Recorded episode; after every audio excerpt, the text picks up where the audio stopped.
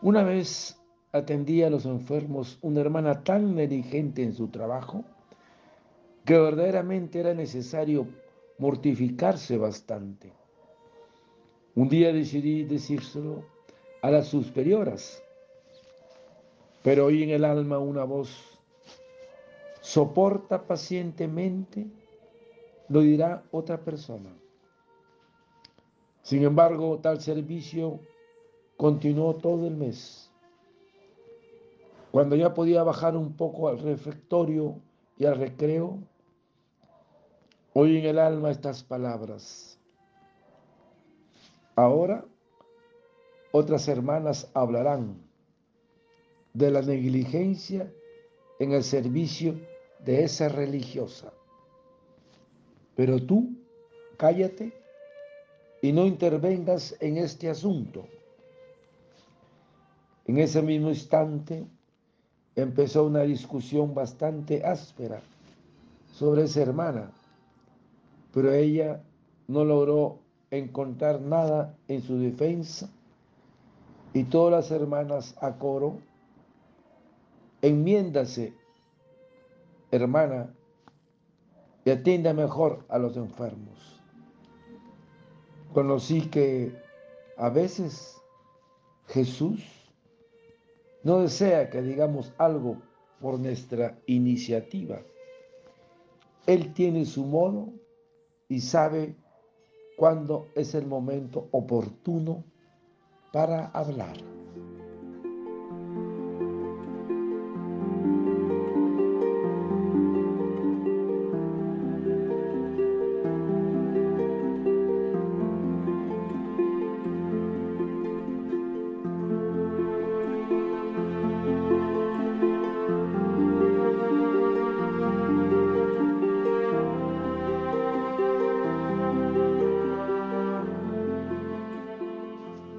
Una vez atendía a los enfermos y una hermana tan negligente en su trabajo. Un día decidí decírselo a las superioras, pero en el alma una voz me dijo, soporta pacientemente, lo dirá otra persona, pero tú cállate y no intervengas en este asunto. Hermanos, dice el Señor, yo soy la vid y ustedes son los, las ramas, los sarmientos. El que permanece unido a mí y yo unido a él, da mucho fruto. Los frutos que deben producir los discípulos de Jesús son frutos visibles e invisibles. Visibles son todos los buenos obras de evangelización y de servicio al prójimo. Y los frutos invisibles son las virtudes que por acción del Espíritu Santo brotan en el alma del creyente. Por eso, hermanos, la paciencia es un fruto invisible del Espíritu Santo en el alma humana y consiste en la capacidad de resistir y soportar con serenidad las adversidades de la vida, confiando que todas las cosas son para bien de los que aman a Dios.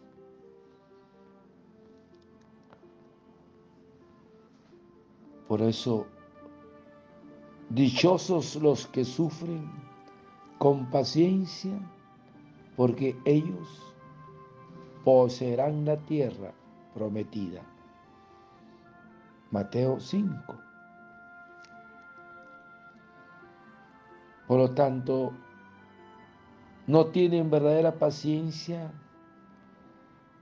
quienes solo aceptan sufrir por lo que él porque lo que él quiera y de quien él quiera. Pero la verdadera paciencia no se detiene a averiguar quién es el que le hace sufrir.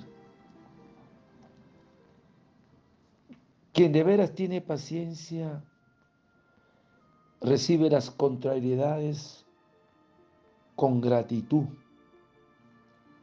juzgándolos una ganancia para el cielo. Porque cuando mejor dispongas, te dispongas a sufrir con paciencia las contrariedades con tanta mayor prudencia, procederás y mayores méritos ganarás. Porque hermanos, es fruto de la impaciencia el querer acabar cuanto antes y la impaciencia echa a perder todo cuanto se emprende.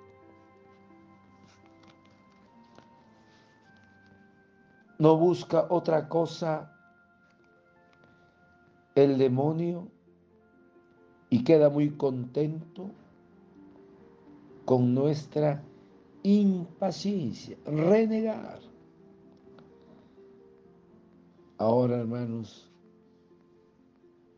Muchas gracias hemos recibido, pero no habrá mucho fruto si no tenemos paciencia. Por lo tanto, dejemos que maduren las gracias, tened paciencia, que ella es la que hace santos. Por eso, hermanos, qué importante este fruto invisible del Espíritu Santo que nos lleva a la santidad, la paciencia.